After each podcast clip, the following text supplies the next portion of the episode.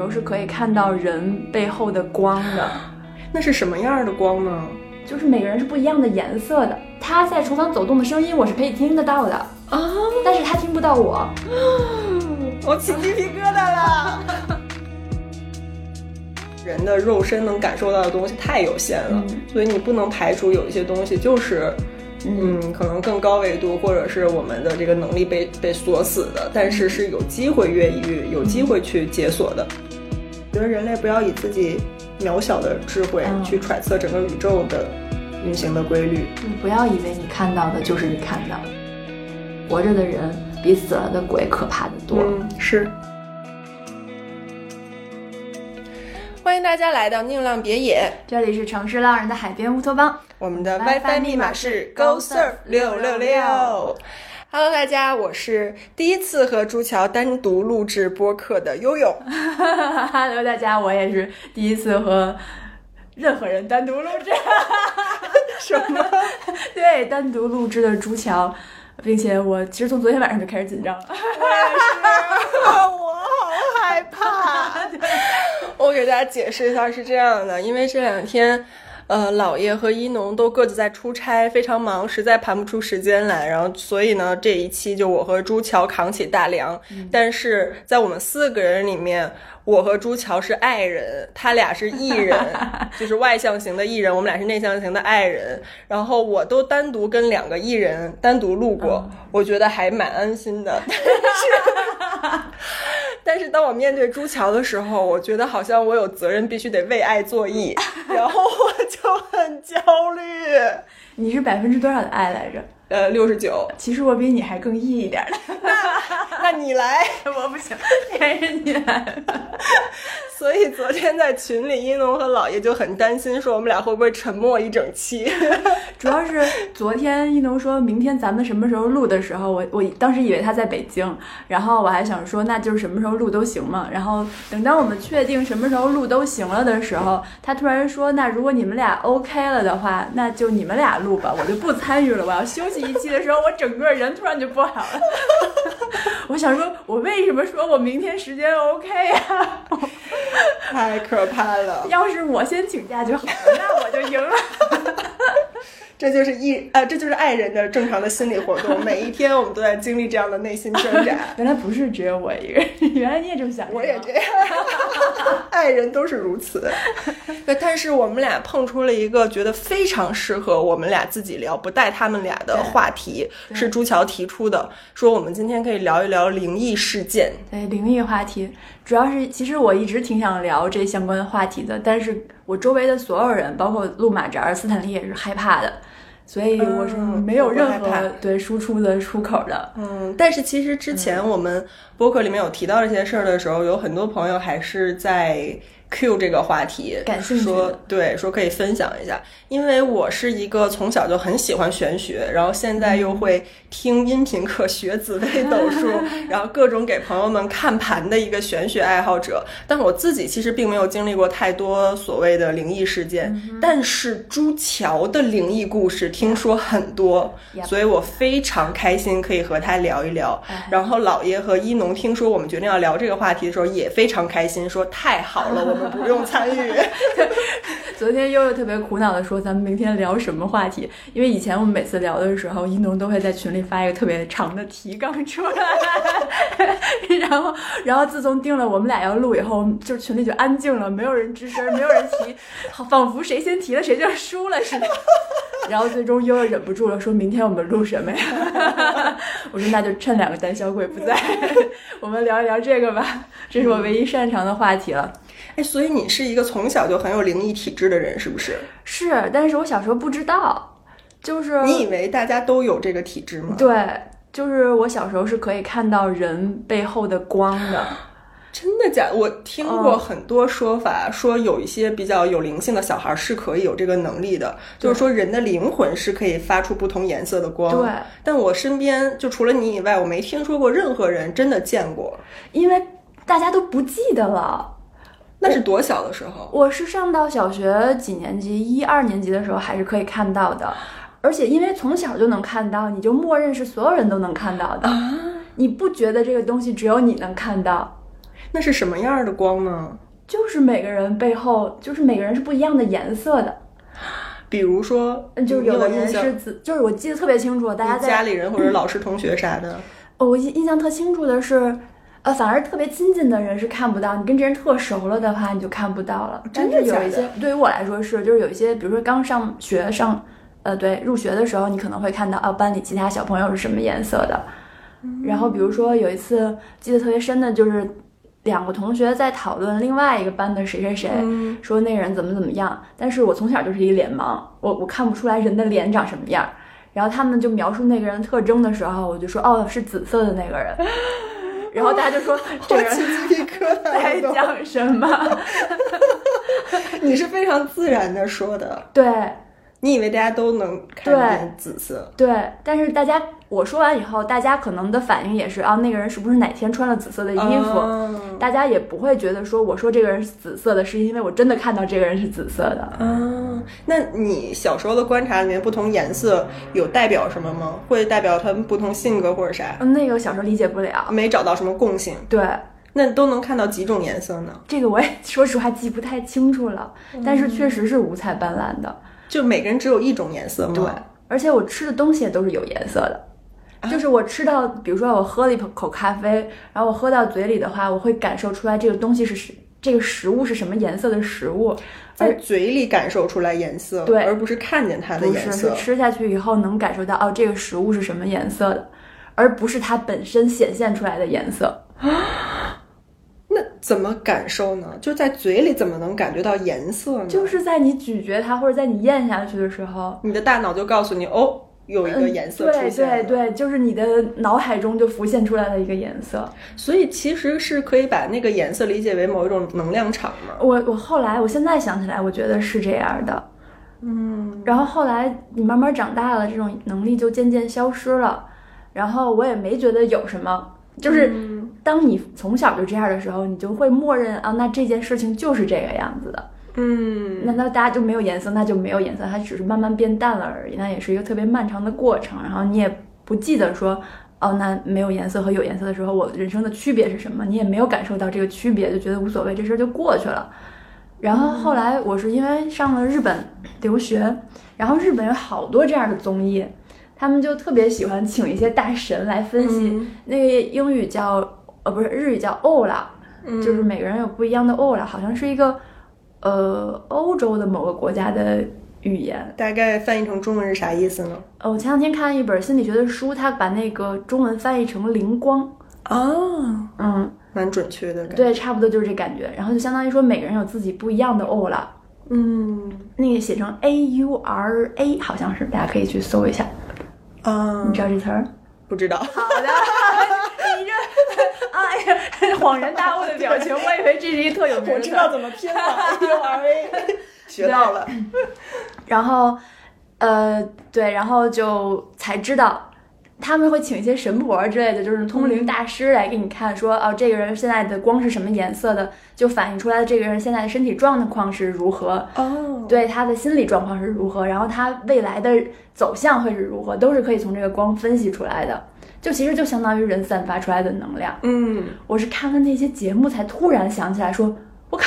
这我不看就是过。这不就是我小时候看见的那个东西吗？但是在这个节目之前，你是没有和任何人交流过这个经验的，对，从来没有说过。你也不知道别人能不能看到，嗯你也没觉得这事儿有多稀奇，对然后你也忘了渐渐是从什么时候开始就看不见，，对，就是等于这个节目才激活了你当时那个记忆忆。哦，就就特神。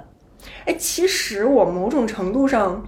能理解，就是这种所谓的灵光，其实就是嗯能量场嘛。但是人的就是大部分人的这个肉体凡胎嗯是感受不到的，比如说有一些声音我们也是听不到的嘛。嗯嗯嗯，对吧？就是频率就对，比如不高鲸鱼或者的不叫低声，对我们对也对是听不到的。然后，你像狗狗的眼眼睛，它是看不见颜色的，嗯在狗狗的世界里只有黑白，那它就理解不了这世界上有各种各样的颜色。嗯所以其实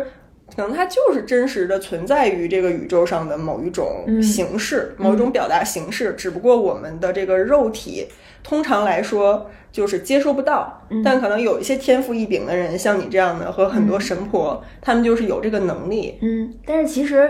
是这么说的话，其实就是其实每个人都可以看得到。只不过你有没有去开发那个能力。我觉得不一定，我是觉得有些能力应该嗯是在我们初尝试的时候是被锁死的，但你这种有可能是有个小 bug，或者 是你越狱了，嗯、你把某些超能力给越狱解锁了，就本来你不应该具备这个能力的，我作为一个觉得凡人来说，他可能只是就是比如说这个能力，这个人这个能力强一点儿，所以就是我觉得只是强弱的问题吧，可能出场设置都有，只不过那个参数不太一样。嗯，我觉得你这是有天赋的 一番自谦， 我并不认同，嗯 不然我这个能力也太弱了，我咋啥也看不见。不过确实，你不是也给我算过紫微斗数吗？对，哎，这个就很神奇，因为我在看。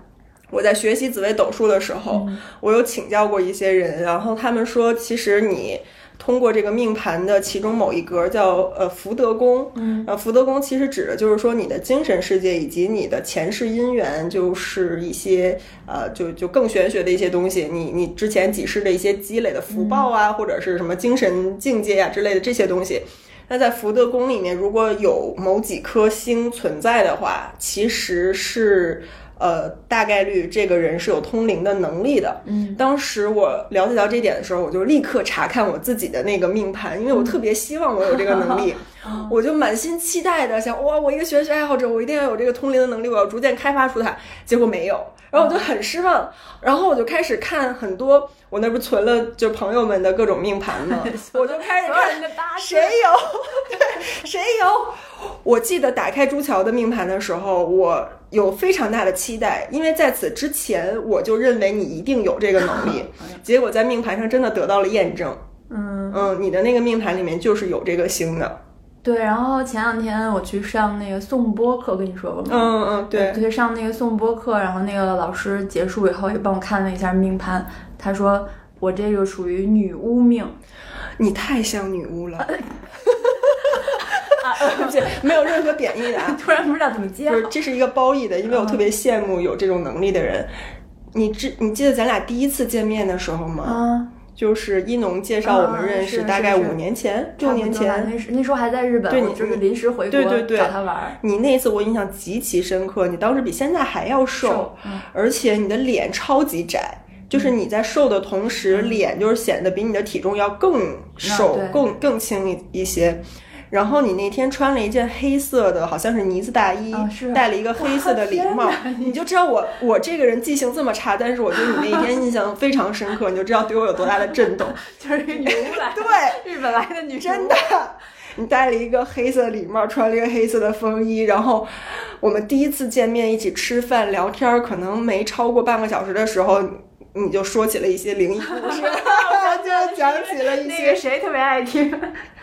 就反正就是有其他朋友很很很想知道，然后朱乔就讲起了一些他的故事。当时那个画面在我脑子里面印象太深刻了。当时那个天色是刚刚日落，就还有一点点微光，这你就但是已经对天色比较暗，然后我就看着你的那一身装扮，看着你的脸，然后看着你眼睛炯炯有神的目光，在讲你经历过的灵异故事，我当时就觉得哇，这个人好像个女巫啊，是真的。 事实证明是真女巫。对，后来一农又跟我说，说朱乔从小就是这样，从小到大就经历了很多这这种故事。对对，哎，我跟你说过我看过飞碟吗？你说过，哎你先把你宋波那个讲完。哦，宋波不好那意思，个。被我插，被啊，我打没断关系了。。那那颂钵那老师是一个更神的人，我们去上颂钵课，然后呢，他我先说一下颂钵是什么啊，就是拿着一个类似于碗的东西放在手里，然后你拿一个小锤子去敲它，嗯然后那个颂钵就会发出嗡儿的声音。音疗，对对对，音疗嗯它是属于一个怎么说呢？它某非常种让人沉静的一个声就音，是某种身心灵修炼的一个方式。对对。嗯，修修身养性的一个方式对，经常是和瑜伽呀、啊对那些对东西对嗯结合在一起的。所以它其实每一个颂钵，它发出来的声音都是一种能量。然后呢，这个颂钵，呃，一共大概有七种不同类型的音频，就是频率。然后呢，这七种频率就可以对应到你身体的七个不一样的脉轮。嗯，然后就是这个波就是对你这个脉轮的，因为它每一下敲出来的声音或可能或多或少有点不一样，但是它的音高就是那个音高，嗯，它不会说我这敲一下是哆，然后另外一个人敲一下是咪，这个不太可能，所以它就只能对应你身体的一个部位。这个脉轮的学说也是从印度流传开的吗？嗯，应该是就是佛教那个类型的，我我具体我不敢瞎说，啊，嗯嗯应该是就是人体脚底叫海底轮，然后再往上， 我不记得了， 反正就是一共有七个。然后当时他就敲，但武昌那个课之前进进门以后，他先每个人发了两块石头放在桌上，就是一个麻瓜测试。他说：“你们摸一下嗯这个石头，告诉我们，告诉我你摸这个石头，你有什么感受？”嗯，所以普通人摸什么样呢？就是两个不一样材质的石头，一个是黑曜石，是光滑的，嗯然后另外一个是什么石我不记得了，反正也是黑色的，但是是粗糙的，嗯就是不是平的石头，你知道上面有很多褶皱的嗯嗯那种嗯明白感明觉白。但是我也没摸出来，我就觉得两种石头是不一样的材质， 就是麻瓜本人只能摸出不一样的材质来，嗯但是其他有些人就能摸出说，哦，那个黑曜石的能量是往外散 散的，哎，对，所以他们比你还有女巫特质。就是我估计去上那个课的人，多少都是有点这样。后来老师看命盘的时候，对我坐我对面那两个女生，其实都是女无名，就是来上这个课的人，嗯，就是大家天然会被这种东西所吸引，嗯愿意来到这个地方，可能就是嗯对，而且有的人，就算你不是女无名，你你好这个口，然后你进行修炼，其实也是可以达到一定的感知效果的。哦，真的吗？我还有救。坐在我旁边的那个女生，那个老师先开始拿出来一个轮，呃，不是一个波，然后说我现在敲这个敲三十下，你们可以找一个你最自己最舒服的姿态，可以睁眼也可以闭眼，你想干嘛都行，然后你去感受这个波，嗯，然后你觉得这个送波是到了你身体的哪一个部位，然后他就开始敲三十下，那个送波它不像木鱼似的当当当一直敲，它每敲一下其实特别慢，嗯，我他就是我就闭着眼睛一边敲，我就一边听见我旁边的那个女生从很安静变得开始有一些打嗝，啊，就是也不是那种打嗝，就是反气，嗯从胃里反气上来，然后就是会吐一些气出来。嗯，然后后来等敲完三十下的时候，那个女生就是打这个嗝的频率就越来越高了。然后老师就问说：“那你们觉得这个，呃，送波对应的是你身体的哪一个轮？你的身体哪一部分有有感受？”然后那个女生就说：“我反正就是先开始敲的时候没什么，但是后来越敲我就越开始打嗝，我觉得越胃里有一些胀气。”嗯然后老师说：“对，这送波就是对应到你胃的这个位置的嗯脉轮的。”嗯然后其他也有同学感受到说，我觉得好像越敲我越觉得饿。嗯，这也是胃吗？对对，其实都是对应到同一个部位。那那些人其实可能也不是女无名，但是他们都感受到了。你们当时就是这个颂钵课有说颂钵它是可以帮助你放松，能更快入睡吗？这个没有，对，这就是我特别想说的一点，因为我有感受过一次颂钵，是呃去年吧，在海南的时候，当时 Cici 就是很沉迷于这个东西，哦，他也但有是一水天晶，是不是？ 他他反正也很沉迷于这些灵性的东西。然后他有一天说，他那个学了一下怎么去做这个颂钵，然后嗯就是想。给我们搞一下，然后那天我和辛巴 就是在酒店的房间里，然后欣欣在那儿搞了半个小时，我们俩就躺在床上。是的，对，就是他就是说这个东西你可以让你放松，帮你入睡，但是我完全睡不了。啊就是在敲的时候，我反倒当时有一个特别明显的感觉，就是他在敲某几声的时候，我觉得眉眉间就是两、哦两个眉毛中间的这个地方， 嗯是有一种那种嗯紧张感，嗯，就是嗯，也不叫紧张感吧，就是好像有有一个人在这儿又没有碰到你，但是又要触碰你的那种，然后我感觉眉心这里一直在被挑动，嗯，然后有不就不是特别舒服，就是这这个地方一直被在被刺激的那种感觉，啊，那有可能是这首先这个音频对应的就是你这个部位，然后这其是某一个轮吗？嗯，对，这个叫什么眉心轮还是叫什么轮？就是到头顶是有一个轮的。嗯然后还有一种可能就是他用的那个波可能不是好波， 就是他可能不是手工波，啊，他那个波多少钱、我啊不？知道，就是以现在有很多波是用机器打的，嗯就是那种工业化生产的。然后我上那送波课的时候，那老师就说你不要买这种波，那种一套下来也巨贵，就是五位数。嗯，然后他就手里拿了一个反面教材嘛，他就说这是一个机械波，我敲一下，你们也感受一下。哇，他从敲第三下开始，我觉得我心脏这儿特别难受，嗯，就是那种你说的难受的感觉。但是嗯真正的能量打到你身体，让你觉得舒服的那种，就是可以音疗的波，绝对不是让你觉得这不舒服，而是你能感受到这个能量进到你身体了，你这儿可能会发热。神嗯奇，然后他敲的那个机械就是对应到心轮这块的这个波的时候，我就觉得心脏这儿特别难受。然后敲完以后就问说：“你们觉得这波是到哪儿的？”我说：“我觉得心难受。”他说：“没错，这就是对那儿的。嗯”所以就是不好的波就会让人产生这种感觉。嗯，但是这个送波是一个巨大的坑，我建议大家不要就是不要因为听着我们讲的很玄乎，然后就说我也买个波吧。这种波是买波是不要个瞎买大坑，还是说你去上那种课也坑呢？我这个课是免费的，嗯然后那个买波这个送波本身这个东西是一个巨大的坑，就是你你要想也拥有这个能力，然后去学习这些东西的话，对，而且它好的波真的巨贵无比，然后有很多不好的波，它明明是机器打的，它就非得说它是手做的，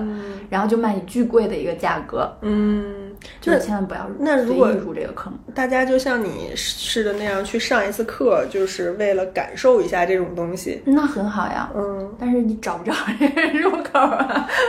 为什么没有入口？没有这种公开的课程是吗？嗯。太少了，就算有特别公开的，感觉百分之八十也都像是骗人的吧？你敢上吗？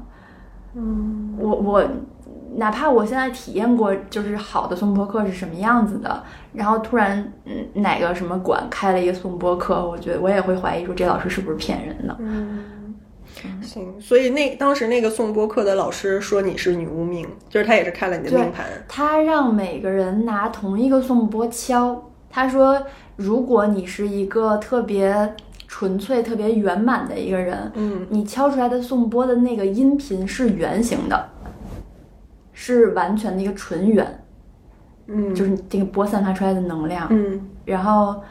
但是如果你修行没有那么圆满，没有那么高级的话，你正普通人敲出来的，你那个音频是奇奇怪怪的形状的。比如说那老师吧，他说他自己敲的波形的话是一个椭圆，因为他也没有那么功德圆满，嗯我也没有办法敲出纯圆的这这样是子。靠听能听出来是他什么形状的，是吗？嗯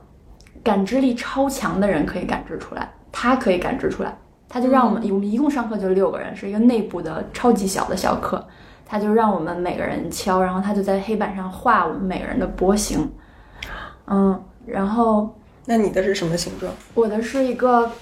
呃葫芦形，葫芦形，嗯， 就是就是这儿缺一个口，就有点像拼图似的，嗯但是每一个地方都是弧形，嗯，只不过中间那儿是缺了一点儿，凹陷一块儿。对，凹陷一块儿。那老师有怎有怎么解释这个形状吗？啊，sorry，我说错了，这个是坐我对面的那个女生的形状。哦，对不起，我的是一个弧弧，我是刚刚我说凹陷的那个地方，我是凸起来的，嗯，是 就是反的反葫芦。对，是一个，嗯，嗯，行， 给大家描述一下，现在朱乔用手指在空气中给我画一个图形，然后自己嗯这样的。这样的对。 嗯，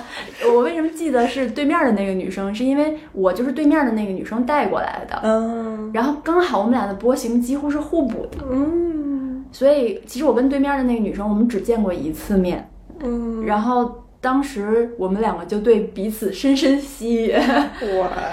对，然后结果后来一画那个波形，发现我们两个是互补的，然后他就会说，哦，怪不得，我觉得我就是因为，比如像颂钵这种奇奇怪怪的，跟玄学有嗯有点关系的课，你碰到一个你第一次见面的人，你是不会邀请他跟你一起去上课的，嗯，嗯我明白，就是能量场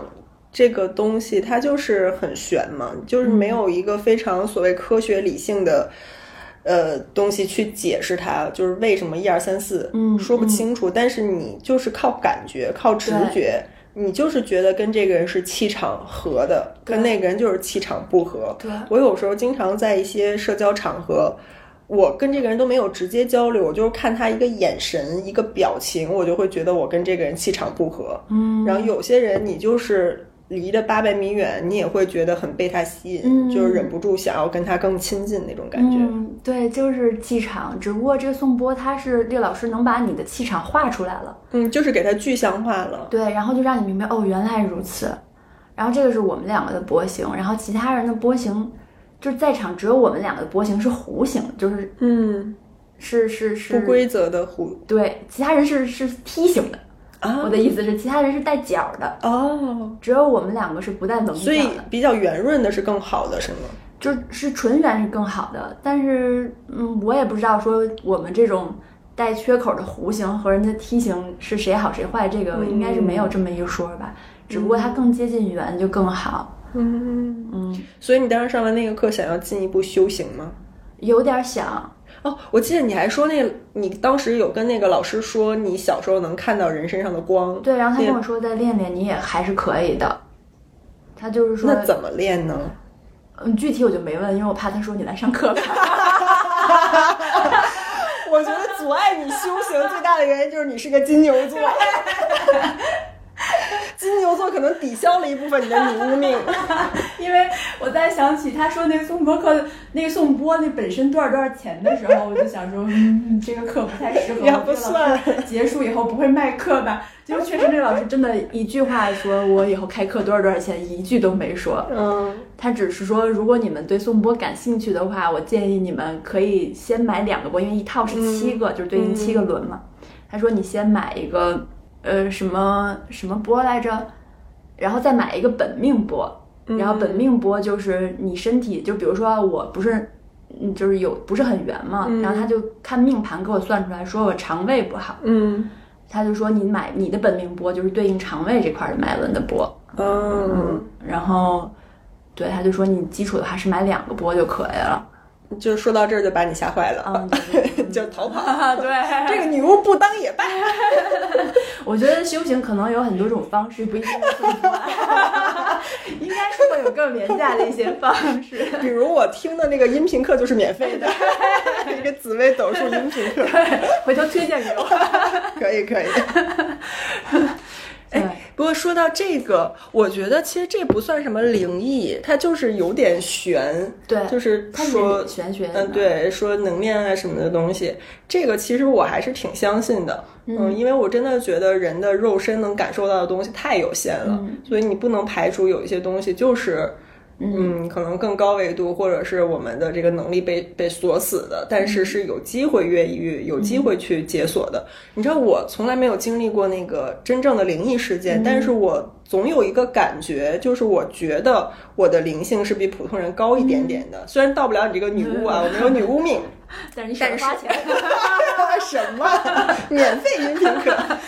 但是我总觉得我好像会在生活里面遇到一些，我觉得一定是不能靠科学，而是要依靠玄学来解释的事情。比如说，我经常会有那种 deja vu。的情况发生，啊就是即即视感嘛，就你你在一个时刻突然一下子就愣住了，就觉得此刻我经历过啊，谁说一句话，谁递给我一个什么东西，这个场景一模一样，它其实发生过。然后这是一个，还有一个就是那种预知梦，我不知道你有没有啊做我过做。过，嗯，对我做过那种预知梦，就是很神奇，有好多次。比如说我在梦里梦见一个很多年没联系的朋友，嗯就梦到他了，就这么多年都没有联系，从来没梦到过他。嗯结果梦到他以后，第二天这个人就因为什么事儿联系了我。嗯嗯嗯，然后我也还做有过这对嗯这种梦，我经常梦见，就是在我梦醒的时刻，我起床的时候，其实我已经忘了我做过这个嗯梦，不记得了。但是当这个人联系我的那一刻，嗯他就是就像你说激活了这个记忆一样，就他在联系我的时候，我我突然一下子就是惊醒，就哎。昨天我梦见他了耶，然后一下子你在梦里梦到的是什么，都就就全都想起来了，就非常清晰。这种时刻我也经历过很多次，还有一次我记忆特别深刻的是，有一回在新西兰，那时候在那个奥克兰，当时有一个本地的华人的朋友，一个姐姐说带我去那个奥克兰本本土的一个博物馆去转一圈儿。然后我那天晚上也是做了一个梦，梦见了什么？我第二天也是模模糊糊不记，但是我就记得很大自然，就是在一片旷野里那种感觉。结果第二天到了那个博物馆，我们走着走着，然后突然一拐角，拐角过来，好像他从那个天花板上掉下来一个鹰，一只鹰的标本，嗯，就是在天花板上吊着。我看那个鹰的时候，我一下子就是后背一激灵的感觉，因为前一天我就是梦见了我在一片草原上看到一只鹰飞过，嗯而这种梦真的不常见。这个跟你刚才说的 deja vu 不是同一个感觉，是吗？不是 deja vu，它是预知梦，就像你梦见一个朋友，然后第二天他突然联系你那种。就我前一天才梦见有一只鹰，而日常我的梦里很少会出现这种野生动物。然后就再走两步，好像又看见一只狼，那个狼也在我的梦里出现了。就是我莫名其妙的有一天晚上会做梦，梦见的不是日常生活，嗯而是会梦见这种野生动物，而恰巧在第二天的现实生活里，我不知道我会见到它们，但恰好就见到了。就这种时刻，我就会觉得哇，好神奇啊！嗯嗯，哎，我想说一下那个 deja vu。之前日本有一个科学节目，他们解释了为什么你会出现这种，即视感，对，是理由是，他说因为人接收信息是靠视觉和听觉两个信号的，嗯，然后他们同时传输到你的大脑里，然后才形成了你对这个世界的感官。比如说，你现在看着我跟你说话，你是通过看见我以及听见我的声音来知道我现在是在跟你说话的嘛？嗯。然后他说，当你特别特别疲惫的时候，就会导致你的视觉神经跟听觉神经不同步。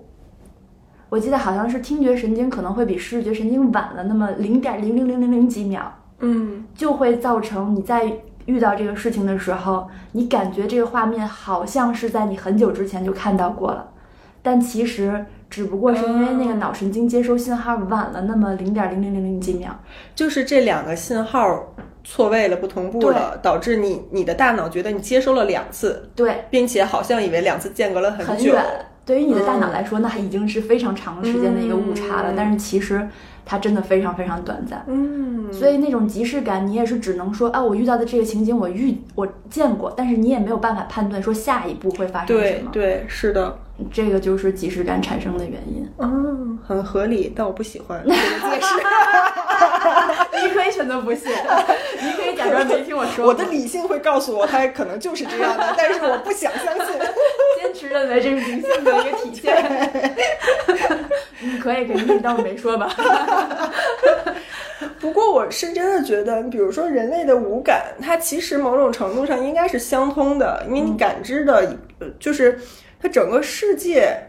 它就是这么多的物质和能量嗯同时存存、同时存在的，然后我们只不过你通过眼睛看，然后耳朵听，是从不同的角度去感知这个世界，但其嗯实各种东西它是混杂在一起的，就这个宇宙它并不是按照声音、按照形象、嗯按照什么来去划分的，所以就像你说这个颂钵敲出来的声音，它是圆的，它还是一个菱形的，嗯那其实就是声音，就是听觉和这个视觉的形象化的这个东西，它把它打通了，所嗯以对于普通人来说就会觉得很悬，很难以理解。就是嗯听声音怎么能听出形状来？但我是相信这个宇宙里面的这些能量和物质，它掺杂在一起，嗯，它其实是一体的，嗯只不过我们的感知方式是不同的。对。而且就是我刚刚说那个颂钵，不是有不一样的形状吗？每个人敲出来，而且不一样的形状，就是你敲出来的声音，就代表了你这个人的个性、性格。嗯那个老师画完每个人的形状以后，他就会根据形形状来讲出你这个人的特点，嗯，真的是一模一样。啊，他说我这个形状就是我敲出来这个声音，就代表着我学什么东西都特别快，但是又没有什么长性。嗯，我多种，哇，这不就是我吗？然后他当时就说，那个下课以后你留下来一下，我想看看你的命盘。 嗯，他应该就是能只是从它只是听你敲的声音就对对你感兴趣了。对，他能听出来，就是从你敲的声音里面，他能听出来你是有一些通灵属性的，啊，。所以他说想让我留下来看一下命盘然后你就很害怕他让你买课。没有，没有，确实是心里担忧了一下， 留下来是什么意思？ 那那留下来还交流什么了呢？除了说看到你是女巫命，呃，嗯就是大家纯聊天儿了，然后就聊了一下每个东西的能量什么的。因为他是一个感知力特别特别强的人，就是比如说，他吃东西，他就可以吃出来这个东西是机器做的还是人手工做的，以及这个做的人心情好不好。所以其实这种超强的感知力是一件非常累的事情，对，肯定的，它信息量过载太大了。所以对于他们来说的修行，除了是练锻炼自己的感知力以外，还有就是练自己的钝感力。嗯嗯，你怎么能不去屏蔽掉一对些信号受这些东西的影响，然后来自己过正常的生活，就是平和的接受这一切，把自己的心打开，但他还能过正常的生活吗？我觉得他不能了。所以他就变成一个半仙儿似的，开始办课了嘛。但我觉得，如果他真具有这个能力的话，他是没有办法像普通人一样生活的。但是他也得生活呀，对，但那他的生活的视角可能就跟我们普通人特别不一样那了。肯定是。嗯所以就是那个那种视角下的生活，肯定是那种视角下的人会找到一种自洽的方式。嗯嗯嗯，是。好吧，你讲讲你刚才说看到飞碟的故事吧。 还记得朱桥的故事实在是太太多多了，了今天能讲几个是几个。我有那个飞碟的故事，还有什么？还有那个拖把的故事，啊嗯我知道就好几个了。还有在日本就遇到过灵异事件的故事，嗯，嗯，还有很多故事。那我讲一下，先分享， 先分享一下我看过飞碟的故事。嗯，那个是我上小学五六年级的时候，已经挺大的了，那个时候已经看不见人的光了。嗯，然后呃小学生睡得还是比较早的嘛，所以其实我上床的时候大概应该是十点左右。我记得时候那时候是在放《笑傲江湖》还是什么，嗯那个就是国产的那个电视剧。然后我是看完以后上床睡觉的，但是我妈还没睡，她还在外面收拾东西、洗碗什么的，我记得特清楚。然后我就躺在床上以后，嗯、我躺下以后正对的是我卧室的窗户，然后我们家是住一层，所以我窗户有一半儿是对是被窗户呃旁边的一个小平房给挡住了的，然后我只能看到一半儿窗户的天。嗯哼，我就不知道为什么那天晚上就没想拉窗帘，就躺在床上盯着外面的窗户看，然后看着看着呢，那个窗户的上沿儿就开始发那个淡淡的荧光绿色，然后我就觉得有点奇怪，这大半夜的为什么会有绿色？然后再盯着看，就发现有一个巨大的圆盘形状的一个东西，正在慢慢慢慢的巨慢无比的往下落。啊，因为它实在是太慢了，以至于我完全有时间再叫一个人过来跟我一起看。啊然后我就躺在床上疯狂的喊：“妈，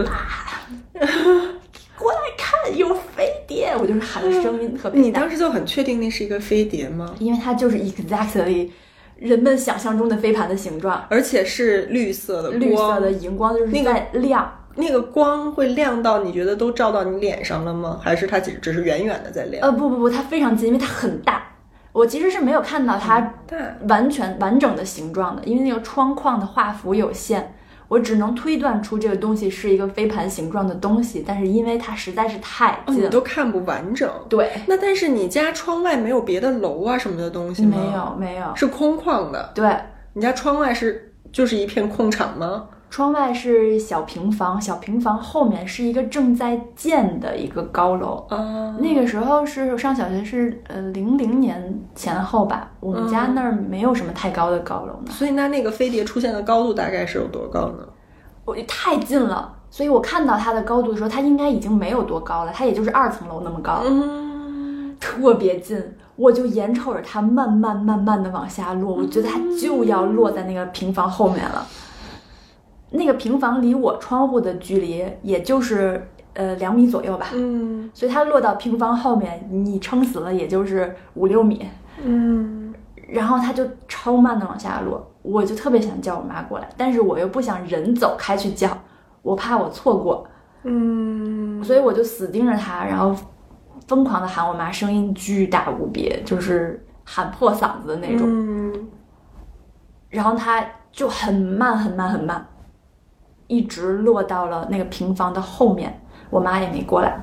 嗯，然后这个过程有多长时间？你觉得？一分钟，一分钟，那我觉很得长啊的了。超长。嗯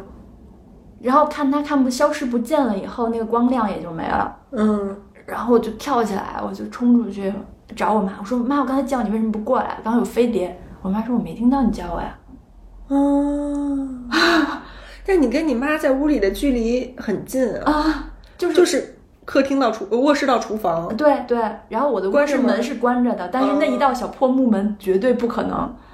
但你当时喊破嗓子的叫吗？对对，他绝对不可能听不见。他他没有在开着什么洗碗机啊，什么没吸有，尘那器是啊什那么时候哪有那玩意儿？他在厨房走动的声音我是可以听得到的，啊，但是他听不到我。我起鸡皮疙瘩了。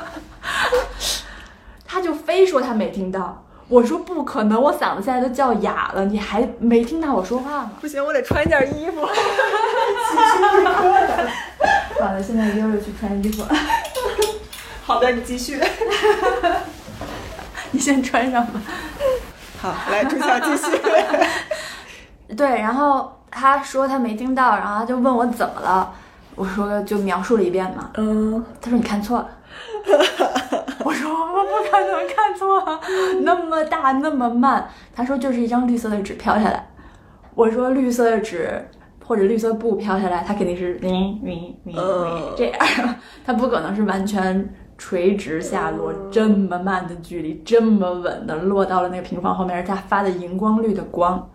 然后你知道当时建筑呃建造大楼的时候，外面不都会围一层绿布吗？ 嗯嗯嗯。他就非得说是那绿布飘下来了。嗯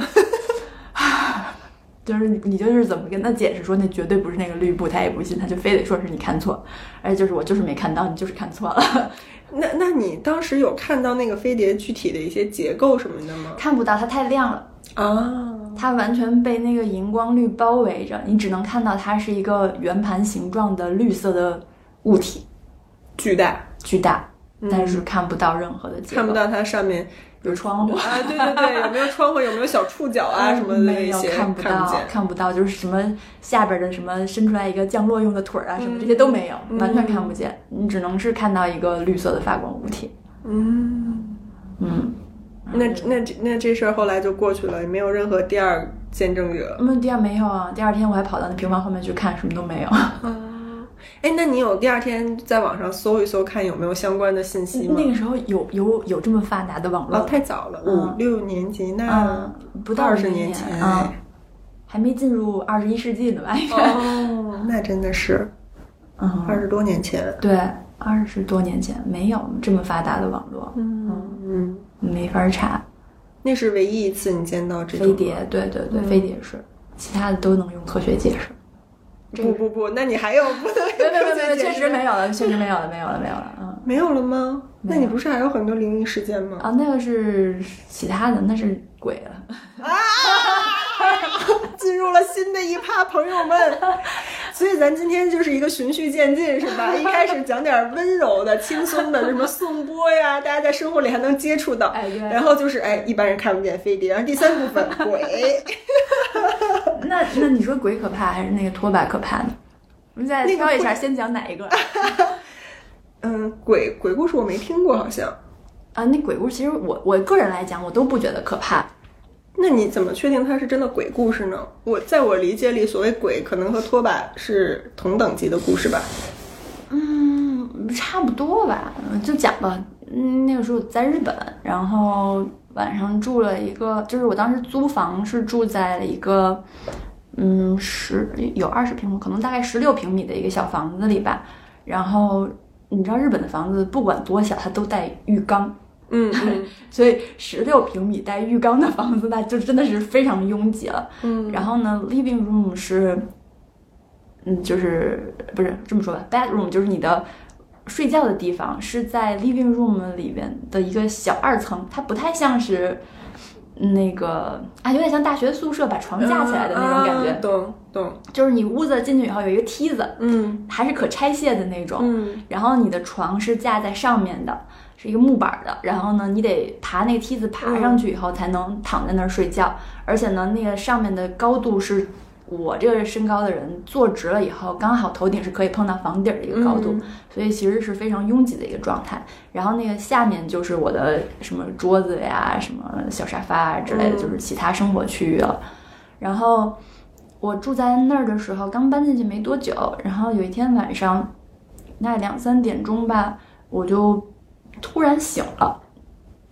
我是被那个铁轨的声音吵醒的。嗯你知道，就是呃，日本有很多路面的电车，然后当他们需要穿过这个马路的时候，他就会把那个闸口放下来，就是嗯嗯有一个拦你的东西，然然后后有滴滴滴滴的声音，对对，就为了防止你提醒你火车要来了，嗯然后就当当当，怎么说起来有点像颂钵呢？ 就是当当当当的声音。哎，大家想象一下，就是那个湘南《灌篮高手》的那个路口，嗯就是那种感觉。我是被那个当当当当的声音吵醒的，嗯但是我住的那个地方没有这样的电车，我又起鸡皮疙啊瘩。我那儿只有地铁，而且地铁站离我也很远，它也不从我下边过，所以我这儿是绝对没有任何一辆这样的路面电车的。但是我却确确实实被这个声音吵醒了。嗯，看了一眼表，大概是凌晨两三点左右，然后我就很纳闷儿，这是什么声音？然啊后我就竖着耳朵在那儿听，然后就发现在这个当当声音中还穿插着手机震动的声音，嗡嗡嗡嗡嗡，然后在手机震动的声音里面还穿插着女人尖叫的声音。不是那种你们半夜会听到的那种叫声，是真的是撕心裂肺的尖叫，呃，而且它有点像周杰伦《以父之名》篇前奏有一个啊嗯啊，我知道那个那个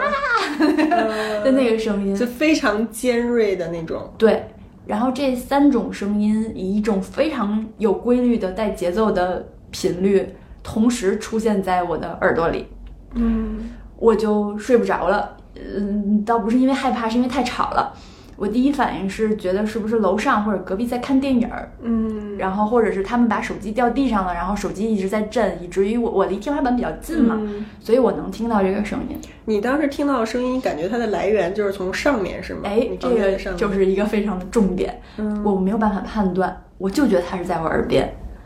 然后我就把耳朵贴到天花板上去听，就是我我稍稍坐下就可以听到嘛，然后贴上去以后觉得嗯声音不是来自于这儿，嗯然后我就贴到我就是隔壁的那个墙上去听，两边都听了一下，嗯也听不出来有声音，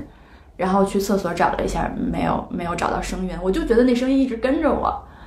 然后我不是一层嘛，我就开了窗户，把头探出去了，爬了半个身子去在外边听，嗯没声儿。就外面是安静的。哎，我开了窗户以后，外边就没声儿了。嗯然后关上窗户以后，声儿又在屋里响。然后我又走到那个窗户和我的门是正正正对面的，也是一个板儿楼。然后我又走出门儿，站在那个过道里面听，嗯没声儿。嗯，回家一关门，声儿就开始起来了。你就确定就是在你的屋里发出的对，声那音个。声音只可能是在我的屋里出现的，嗯但是我找不到任何的声音的来源。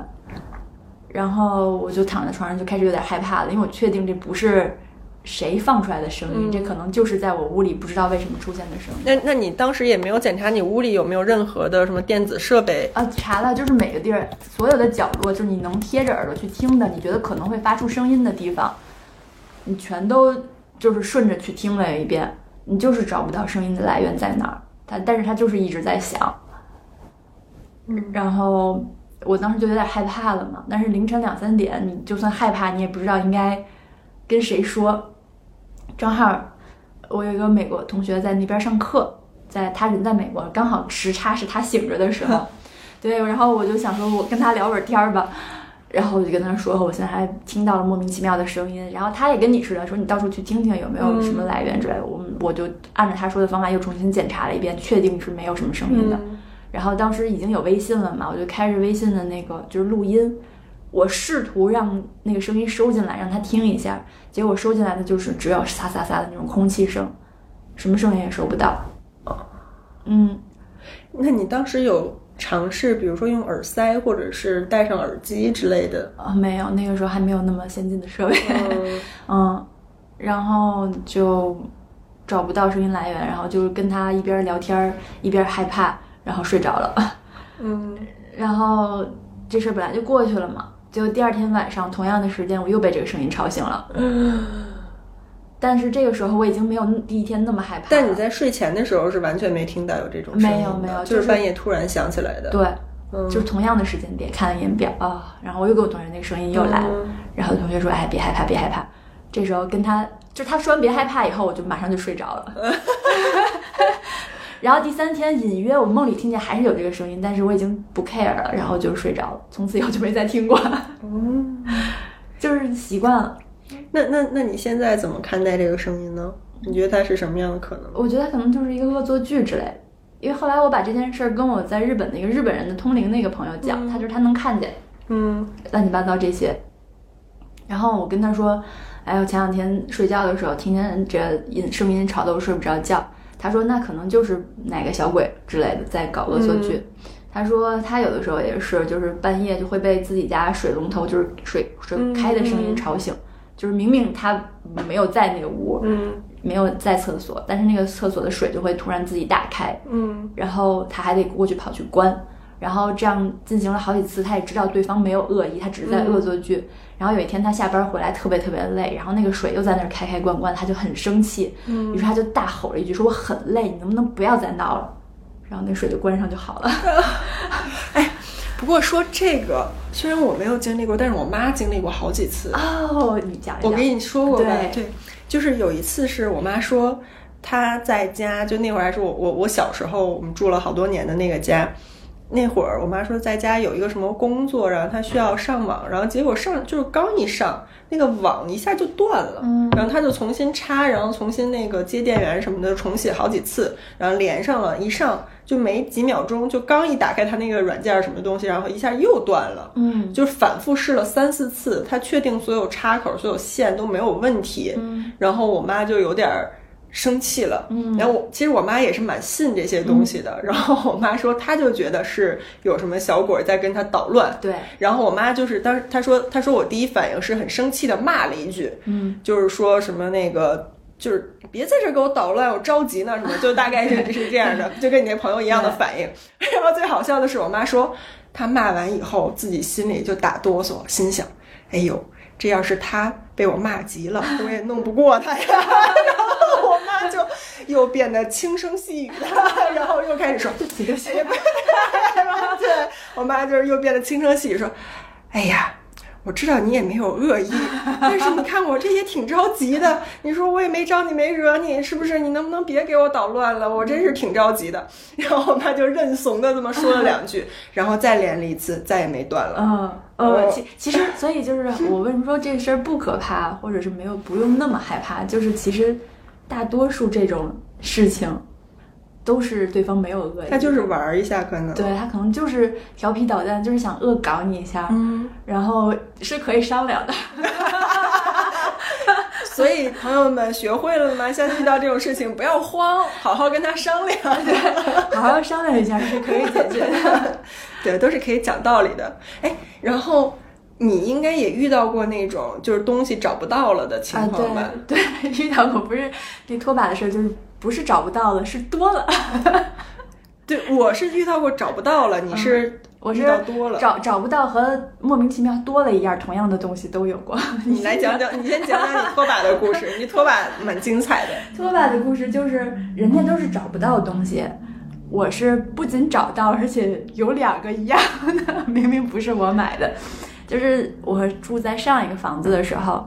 我有一个心爱的拖把，是我一四年在日本买的，嗯并且我莫名其妙回国的时候把它带回来了，因为它真的很贵，你知道金牛座。从日本带回一把拖把回去，从日本专门背回来一个拖把，它是花王的一个叫嗯 Quick Wipe 的一个牌子。 当时买的时候几百块钱，其实就是一个塑料拖把，然后下面是可以更换一次性的那种纸巾的那种。现在已经很常见了啊，当年还还还没那么常见。反正就是我把它带回来了，而且很心爱它，不管我搬到哪个家里都带着它。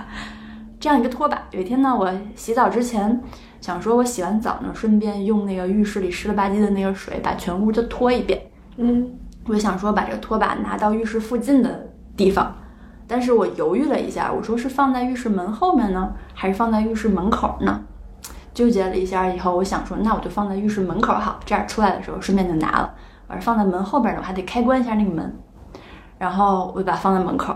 然后我就洗澡，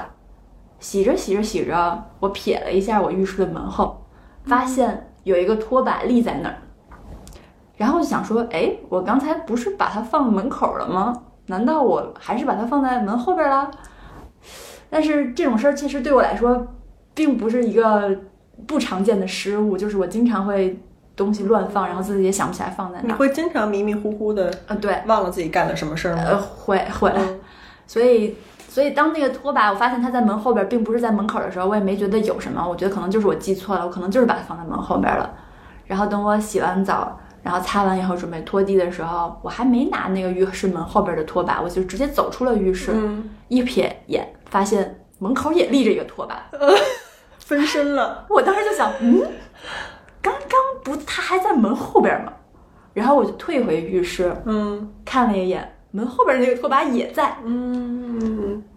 我就把这两个拖把拿出来放在一起了。这这我拍的照片，在我微博上你搜拖把，关键字你是可以看到他们的照片的啊。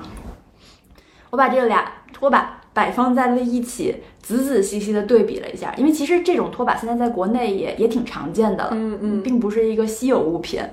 但是我仔细观察两个拖把，发现的问题是两个拖把上面都标注了商品名称，写的是一模一样的花王 Quick w i b a 还是日语，嗯，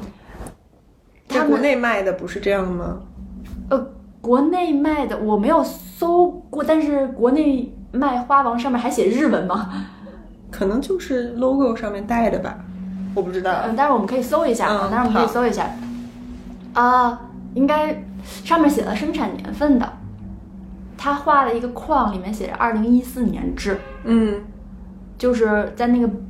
饼上面写花王，然后日语的品牌名称，然后一个圈圈里面写的二零一四年制。我回去可以给你拍一下，我现在家里那个拖把，我我我搬家的时候只带了一把走， 我觉得另外一把也许放在那那儿个它就孪生姐妹被丢下了。对 我，我只拿了一把走，我回回去拍一下，就是那上面所有的文字细节，主要是另外那把的，就是两把出现嘛，它俩的新旧程度不太一样，是稍微有一些具体的细节上的差别，就是它是塑料制的嘛，所以一把偏白一点，看着有点新，然后一把是发黄了有点儿， 嗯，但是其他细节都一模一样。那你能分出哪个是你带来的吗？我坚信新的那个是我的，嗯 因为我很爱惜它，嗯它很贵。嗯 没有没有没有没有没有，反正最后我拿走的就是那个新的。我确实觉得新的那个是我的，我不记得我那个拖把有那么黄了。哎，那你在你刚搬家搬到这个新家的时候，你有发现他家有有没有拖把吗？没有检查过吗？没有啊，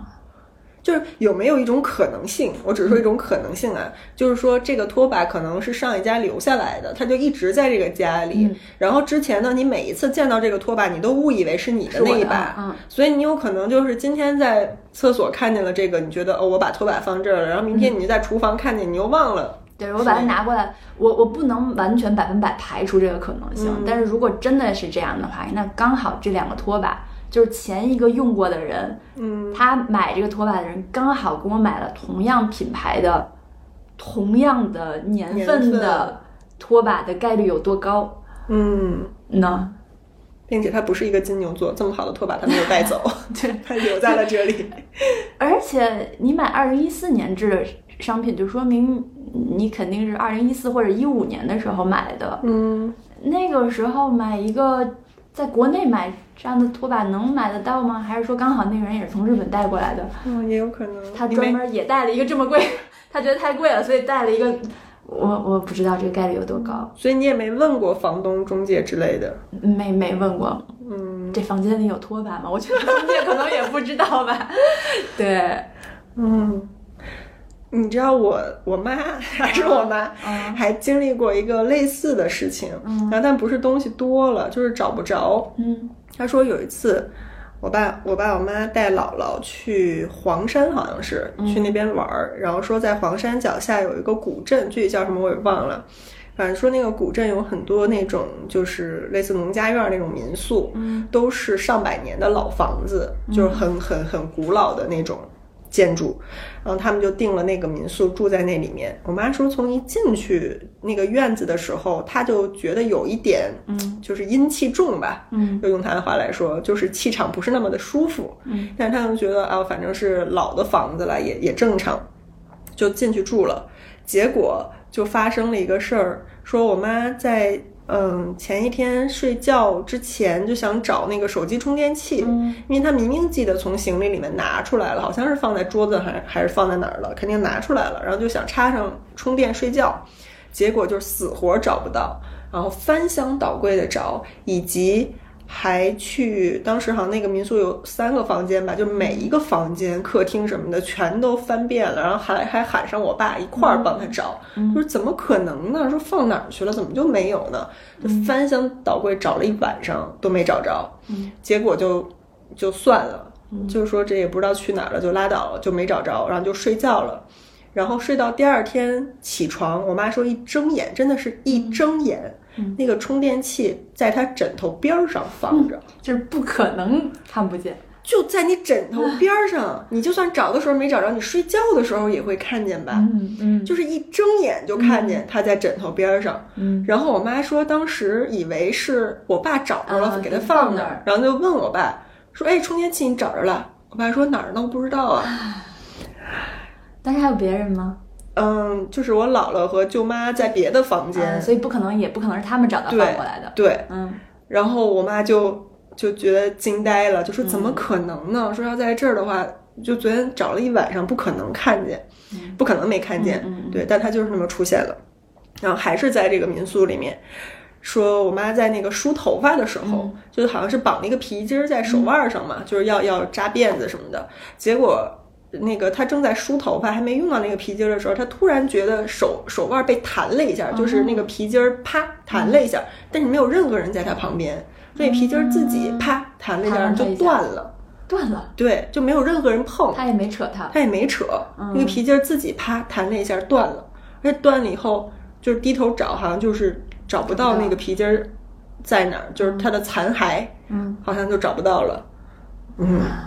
这那这可能就都是那种小鬼儿捣乱，就是可能你各种恶妈作也剧是这种女无命之。哎，你给你妈算过吗？没有哎。你可以看看，那我妈要是我都不是，那我也太难过了，怎么没遗传 所哎以？你有潜力啊，不一定是女无命，你也可以有灵力 的，所以我可能是一个有灵力的麻瓜。那就不是麻瓜，就是麻瓜家庭也可以出来魔法师嘛。嗯，对， 行。然后上次在宁浪别野那个事儿，一农给你讲啊，了就是吗火腿嘛。对，那火腿那个事儿，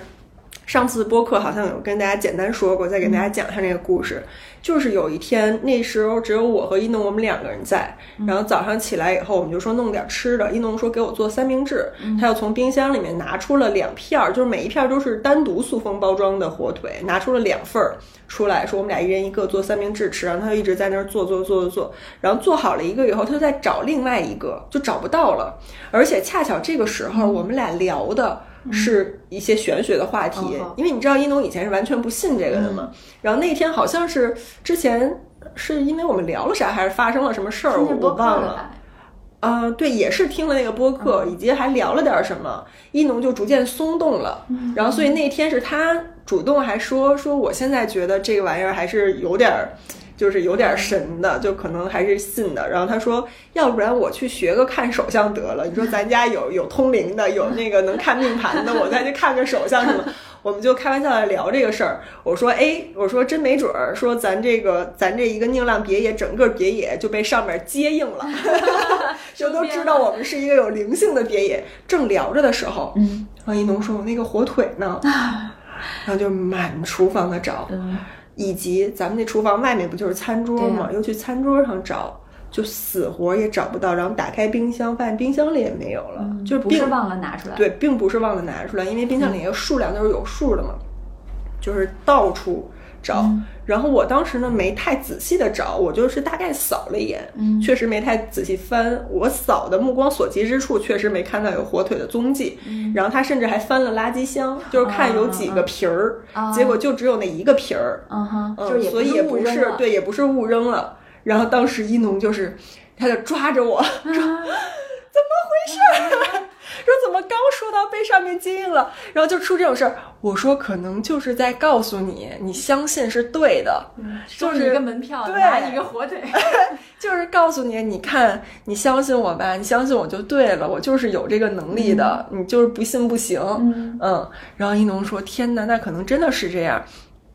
然后他说着，就又从冰箱里拿出了一个新的火腿，嗯没就是开说那封呢算了，说说他可能去平行世界旅游啊了，说那我就再拿一个吧，拿出了一个新的，就又给我做了一个三明治，等于我们俩的嗯三明治都做好了，他又从厨房端着那个已经放好三明治的盘子，就一转身端到了桌子上，嗯嗯，然后他又一转身，好像拿了一个什么东西，然后再转身到餐桌，然后再转身，就是第二次转身回厨房的时候，他就尖叫，他说在这儿呢。就是在那个厨房的干干净净的台面上，那个火腿连带着包装原封不动的就在那儿，就是在最显眼的眼皮子底下的地方。不是你们刚开封的那个，不是刚开封，刚开封的已经做完了嘛，啊哦就已用经完做了好了。嗯嗯对，就是之前找不到的那个，就在台面上。然后一农就开始分析，说是不是我刚才端这个火腿的时候，端这个三明治的时候，其实那个火腿一直被我的盘子压在底下，嗯就有这个可能性嘛，对吧？火腿在台面上，盘子压在上面对看不，见然后只有把这个做好的三明治端走了，才看见那个火腿出现在嗯那儿，是有这个可能性的。因为我找的时候，反正我没仔细把没盘子拿拿盘起来，子对嗯我没太仔细找，但是他找的时候还是蛮仔细的，而且他说，但如果是这样的话，我不可能第二次转过来的时候才发现它。说，因为嗯我刚把这个盘子端到餐桌上的时候，我是回身儿，好像又拿了一个什么东西，还是看了一个什么。嗯他说那个时候，就是我完全没有发现这儿还有一个东西。嗯，也有可能他端的时候把注意力都专注在，对，是有这可能别性让那个的盘子，打到上面嗯是有这个可能性的。但反正那个东西出现的时候，就还挺惊人的。啊嗯可以理解，这种事儿真的挺多的。我这次出差也是，我有一个专门放出差用的充电线的一个小包包，嗯然后里面有一个接线板，有我所有的手机、手表什么的充电器都有。然后我月初出差的时候用完以后，把它放回到放电器的那个抽屉里了。然后我想，因为我月末还要再出差，我就全都堆在那个相机的一个抽屉里了。那个抽屉是我平时特别常用的一个抽屉，它并不是应该放那个 package 的地方，嗯，但是因为我想我月末还要用，所以我就先放在这个随手可拿的地方，我就收在那儿。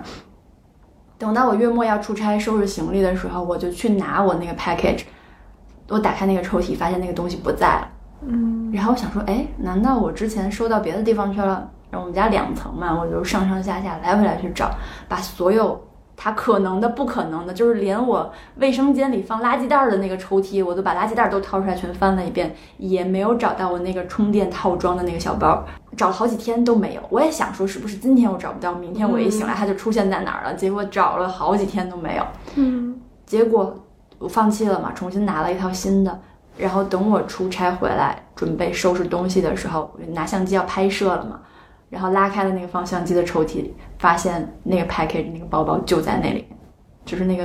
抽屉我已经找了 n 遍了，嗯就在那个它原本最该在的地方。不是它就在那个我月初回来以后把它放在的那个我非常常用，但并不是原本收纳它的地方。嗯，就是你就记得把它放那儿了。嗯对我就但是记得把它死活找放那儿就是没有，对但是回来它就是在那儿，对我回到最初的起点。对，这种事儿，我觉得好像大家都经历过。应该是都经历过，但是你就是没有办法解释。嗯，就如果是真的自己稀里糊涂的话，就总感觉不至于这么严重吧？我是瞎吗？就对它就在那儿，我怎么可能看不见呢？对，而且就是你已经查过无数遍了。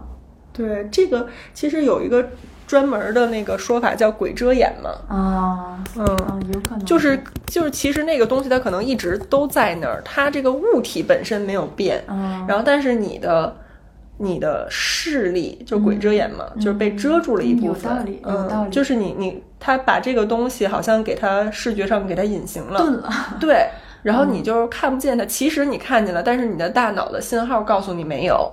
但是我就是还摸了一遍呢，我还摸不到它 吗？鬼遮手，有一种触感。嗯，所以我现在最期待的就是回到宁浪别野去找一下我的帽子，对，朱桥的帽子，丢了。嗯，我们给你找了三轮了。对，对，朱桥说他有一个特别喜欢的帽子，嗯，说在北京的家里死活找不到。你是记得是放在宁浪别野了我吗？最后一次戴是在宁浪别野，而且嗯我为什么你后来第二次去给我找的时候，我还说去看一下那个绿色的箱子里，嗯因为我是记得那个帽子是夏天戴的帽子，嗯然后我走的时候想了一下，我回北京还是冬天，嗯我戴不上这个帽子。嗯那我夏天需要戴它的时候，我可能之前已经回过宁浪别野了，嗯所以我就不戴这个了，我就放在那个绿色箱子里吧。嗯，然后我就把它放那儿了。我记得是我是放在那儿我走的，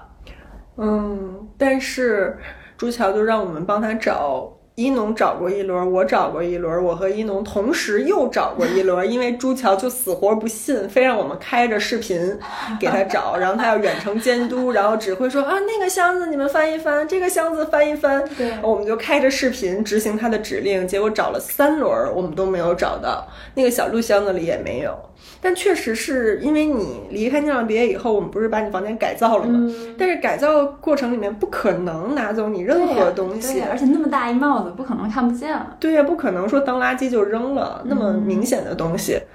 我们只不过就是给你新弄了那个衣柜嘛，就把你之前乱七八糟的那些杂物什么的就都嗯说的放我了好，到底是有多乱？ 之前也很好，哦只不过现在就是 更嗯， 对，行，替你花了一点点心思， 谢谢你们。 就是把它们分类放进去了。但那个小绿箱子我印象非常深，因为我就觉得它之前不是放在你的一个架子上面嘛，就是堆在那儿。嗯我印象很深，是因为我给你买了一盆绿植，嗯然后我当时就觉得和那个绿色的露营整理箱特别搭，嗯所以我就把那个箱子从你那小架子上拿下来，放在了绿植旁边。我就觉得刚好也是一个装饰，嗯就是一个小的景观那样。但是我我当时记得我还。打开看了一眼，里面是有东西的，但是我没有拿过里面任何的东西，嗯我就是想知道一下这个是干嘛的。嗯然后我发现它是有东西的，我想没关系，反正把它放在植物旁边，它里面该是什么还是什么，嗯所以没有动过它。嗯而且我还把那个箱子上面放了一个那个香薰，嗯，所以那个香薰压在上面，平时是不会没有人开嗯对呀、就是就算其他人借住在那儿，也不会去开那个箱子不。是，就算谁借住那儿，也不可能拿帽子呀。对呀、嗯所以我们真的找了三轮找不到，后来结论就是可能那个帽子也去平行世界旅行了。就得等着我自己回去找。对，没准你一回去自己就找着了。我我还怀疑他是不是在北京，然后我自己找过无数遍，然后那个时候正好大汉来，然后我拉着大汉陪我一起，全家到上下翻了一遍，嗯也没找到，嗯， 就离谱。可能就是在催促你回宁浪别野，好的就，是太久没回去了， 用一个帽子勾引你一下。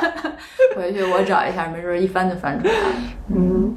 好吧，那还有别的故事吗？我想想，有肯定是有的，但是特别我我不一样的我我故事可以有讲一个没有啊 有，呃，但是剧场吗那你长话 短说呢？那就不精彩了。那那你讲讲看。不 是，是一个是一个人，就是是人被附身的故事。真的要越来越刺激吗？呃，有一个，而且是两个，但是都不是发生在我本人身上的啊，都是非常非你常好你的是朋友。听说的还是你看到了什么？我确实是没看到，所以我就有点纠结要不要讲，因为这确实不是我亲身经历的，嗯但确实亲身经历的人都是非常非常熟的嗯好朋友。嗯我讲个短的吧，嗯，你好，你说。嗯，那个短的就是是我巨好的一个大学同学，我们关系特别好。他的婚礼我还去给他当了伴娘，就这么好。你这个特别好，从来没用，从来没有用到过我们几个人身上。 你们结婚没有人让我当我是第一次听你形容一个人说，我跟他关系巨好。那那也没有那么好吧。可能我只是想强调一下，他这个人我非常信任好而已。你们在我心里也是巨好的，呃，没事儿没事儿，我们都是熟人也行。只是一个认识的 人。对，然后那个朋友，他老家是山西的，然后呢，有一年他爷爷去世了，嗯这是他自己亲身经历的。啊。他爷爷去世了以后，那个就他们就在村里办告别仪式，然后也是把那个遗体呃立在一个祠堂的正中间儿。然后大家就挨个儿绕着那祠体转，就是相当于最后见他最告后一别面告别嘛。然后当时因为全村的人都去了，家里亲戚什么的也巨多人，然后大家就在那儿特别特别多的人就在那儿绕。然后呢，他本身呢跟爷爷关系确实挺好的，但是他对看到遗体还是感到有一些害怕，嗯所以他就没有就是离得那么那么近，嗯他就是在稍稍远一点，但是同一间屋子里面的地方远远的看着。嗯哼然后呢，他奶奶还没去世呢，那会儿，因为毕竟是自己老伴儿走了嘛，所以也在那个屋子里待着，但是离遗体的位置比较近。然后呢，大家就在那儿哎绕着圈儿，跟他还得跟他奶奶打招呼的时候，突然他奶奶本来站着站得好好的，突然就瘫软的躺在地上了，嗯，然后大家发现情况不对，担心老太太是不是伤心过度，有点什么事儿对呢？啊所以呼啦一下，人就都围过去看他奶奶，问他奶奶怎么了，然后师傅把他嗯奶奶扶起来，然后这个时候他奶奶腾的一下就坐起来了，嗯然后他奶奶本来是有一些富态的，稍稍有点发福的。但是他爷爷去世的时候，人整个因为因病去世，所以整个人特别特别消瘦。然后他奶奶坐起来的时候，就嘴嘬着腮，是故意做的吗？对，就嘬起来，然后说话声音变得特别特别沙哑低沉，然后跟大家说我不想走，啊然后就说想拉奶奶下去一起陪她，然后大家就开始劝，就是所有人一听都傻了，但嗯是一但是看所有人立刻就反应过来，这是爷爷在说话。一看那个面相就看出来了，因为他一直嘬着腮，那个神情特别特别像爷爷。跟他去世之前的那个身体形状一模一样，毕竟人还在那儿躺着呢。 对，就是能看出来这就是爷爷，而且大家都是亲戚老邻居，都特别熟悉，一看就知道是爷爷。然后就在那说我不想走，我要拉奶奶下去陪我。然后大家反应过来以后，就开始劝，嗯就说，哎，那个老太太岁数也大了，然后嗯，咱们这样带老太太下去不好，然后说老太太肯定日后也活不了太久了，过不了几年就会一起下去陪你。嗯然后说我们这些亲戚什么的，包括老太太也是，肯定都会给你烧纸钱、烧房子、嗯烧车什么的，会会让你在那边过得舒舒坦坦的。嗯说你不要担心。然后他爷爷就说不，太黑了，他害怕，就说想找人陪。嗯然后一帮亲戚就在边上劝，劝劝劝劝，大家劝了，呃，他说挺长时间的，然后终于，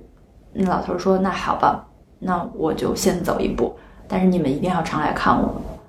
嗯然后他决定要走的时候，我朋友在远处看着，因为当时那个情景太离奇了，所以里三圈儿外三圈儿围了好多好多人。嗯他说他站在稍远的外层看，然后当他爷爷说要走的时候，三圈儿站着人。嗯所有人往后趔趄了一下，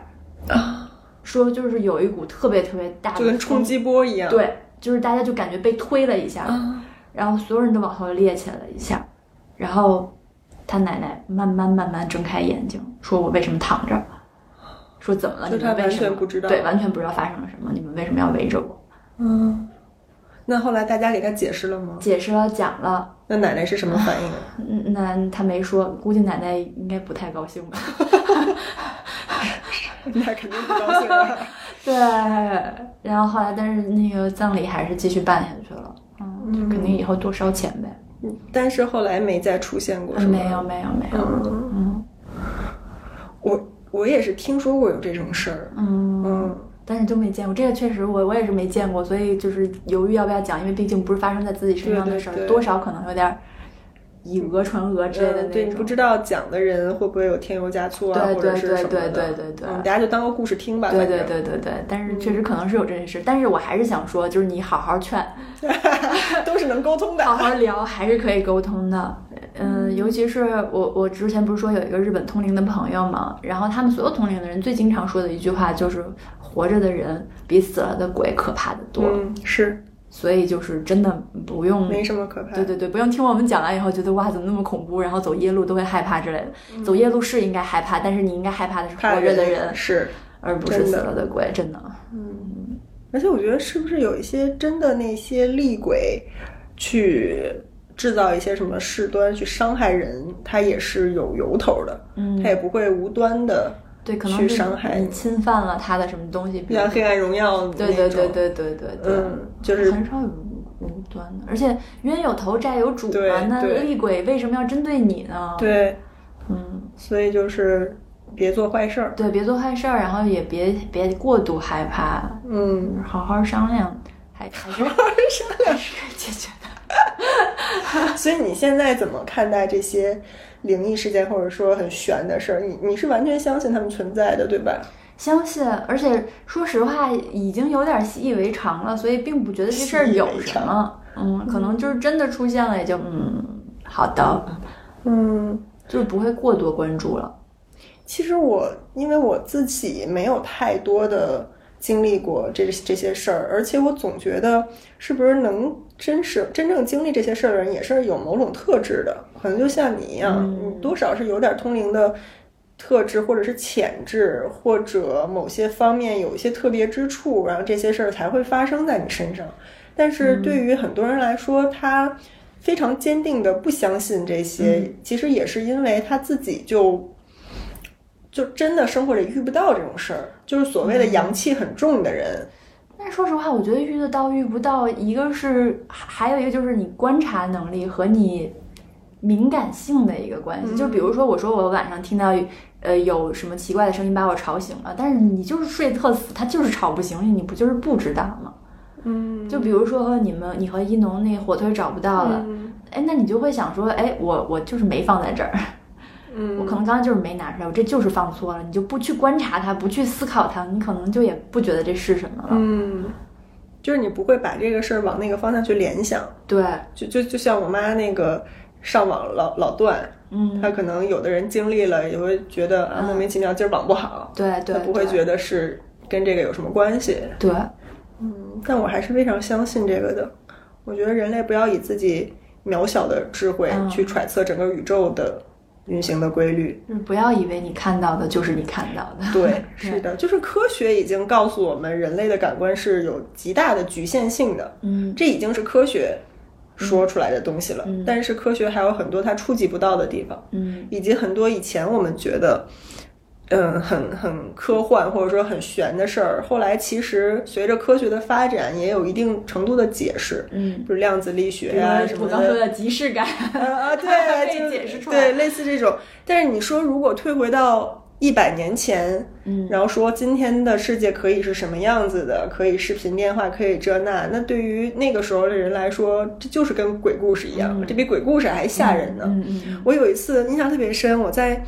哪儿好像是在北京南站吧，反正在一个很现代化的高铁站里面，然后当时有一个那个广告灯牌儿，它是用那种其实没有什么高科技了，就是那个那个快速就几片扇叶快速旋转，然后它能显示显示出那个不嗯图一样的像，画像，嗯对，能显示出图像嘛。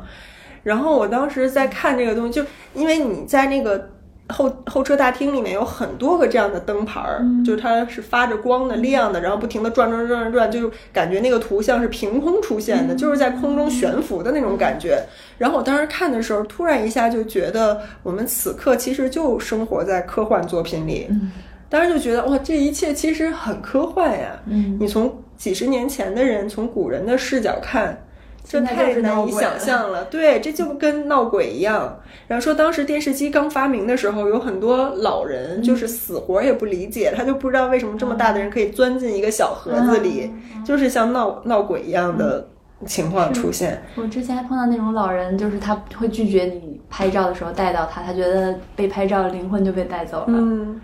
对，所以我觉得有一些事儿就是大家相信的，或者说觉得它就是在用玄学可以解释的，也许未来的某一天都就可可以以用得科到学科学的解释。但我也觉得人类不可能解释一切，嗯嗯，就我还是觉得人类太渺小了，不可能看透一切。嗯但也许我们可能会再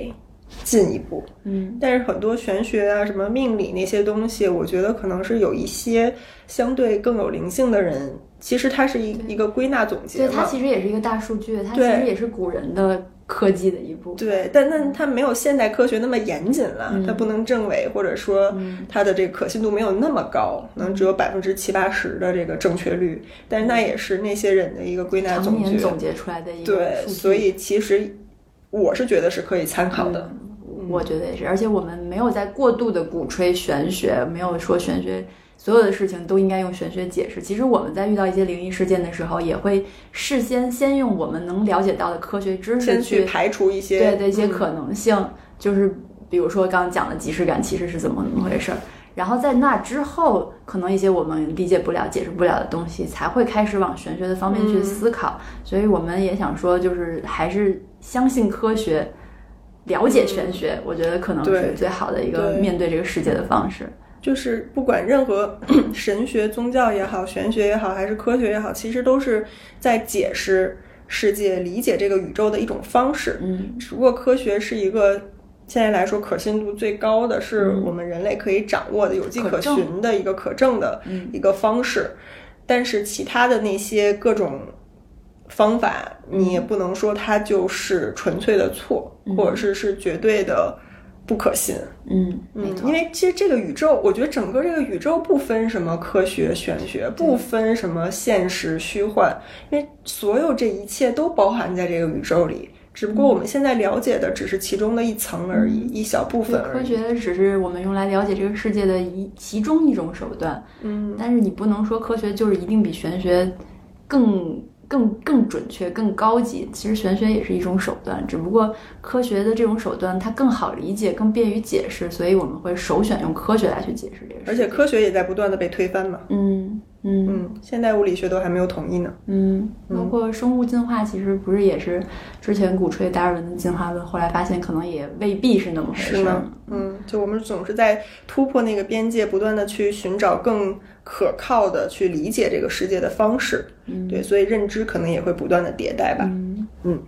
好吧，那我们今天就到的这儿节目就到这不里。知道我你们的认知有没有被颠 覆呢？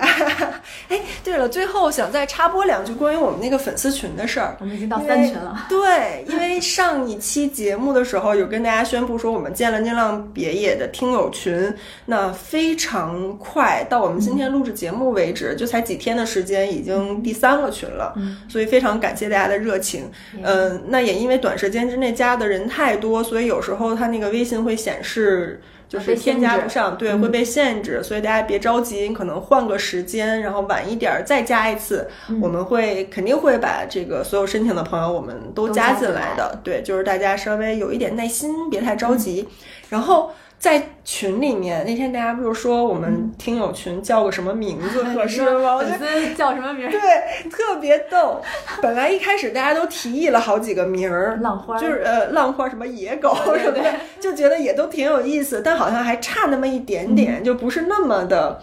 就是觉得哎一听就是他了。结果那天真的神一样的出现了，有一位有一位我们的听友，好像是一群的吧，嗯一群的一是位是是听友说，不好意思，我想问一下大家，